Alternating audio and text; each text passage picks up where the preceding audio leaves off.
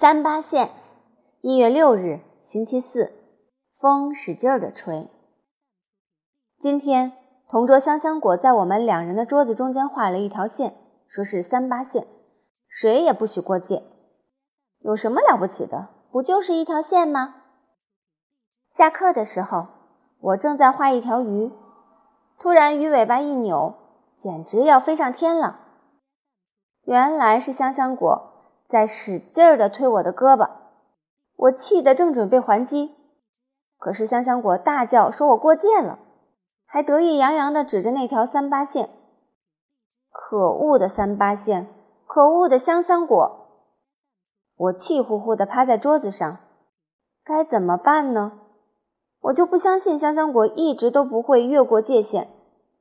我决定从现在开始一直盯着香香果，直到它过界为止。下一堂是数学课，香香果把身子坐得笔直，一动也不动地听老师讲课。我不时地转过头看他，为什么他还不趴在桌子上写字呢？我扭头扭得脖子都快断掉了，可是香香果还在认真地听课。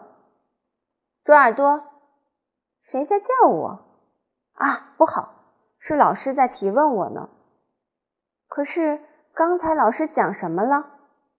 我傻呵呵地站起来，被老师教训了一通。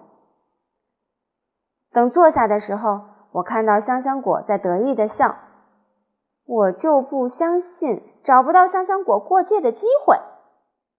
好了，现在老师让大家在练习本上演算习题。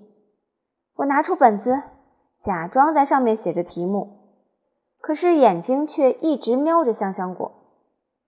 香香果也拿出本子。开始写起来，一分钟、两分钟、三分钟，香香果仿佛长了第三只眼睛一样，胳膊规规矩矩的在三八线的那一边，一点儿也没有过界的打算。猪耳朵，你写的是什么？我没有注意，老师已经走到了我的身边。是数学题呀，我回答道。这是数学题。老师的表情已经变得很严肃，很严肃。我低头看了一下我的练习本，奇怪，我的本子上写的是什么呀？为什么是一只猫？我竟然画了一只猫。老师生气地罚我站在教室后面的墙角听课，大家继续上课。我站在墙角，开始想象自己是一只大蜘蛛，拼命地织网。把可恶的香香果粘在网上，可现实是，香香果没有被粘到网上，但是它的胳膊正一点一点地向三八线靠近，十厘米、五厘米、三厘米，哈哈，香香果的胳膊终于越过了三八线，可是我现在却一点办法也没有，因为我正在教室后面罚站呢。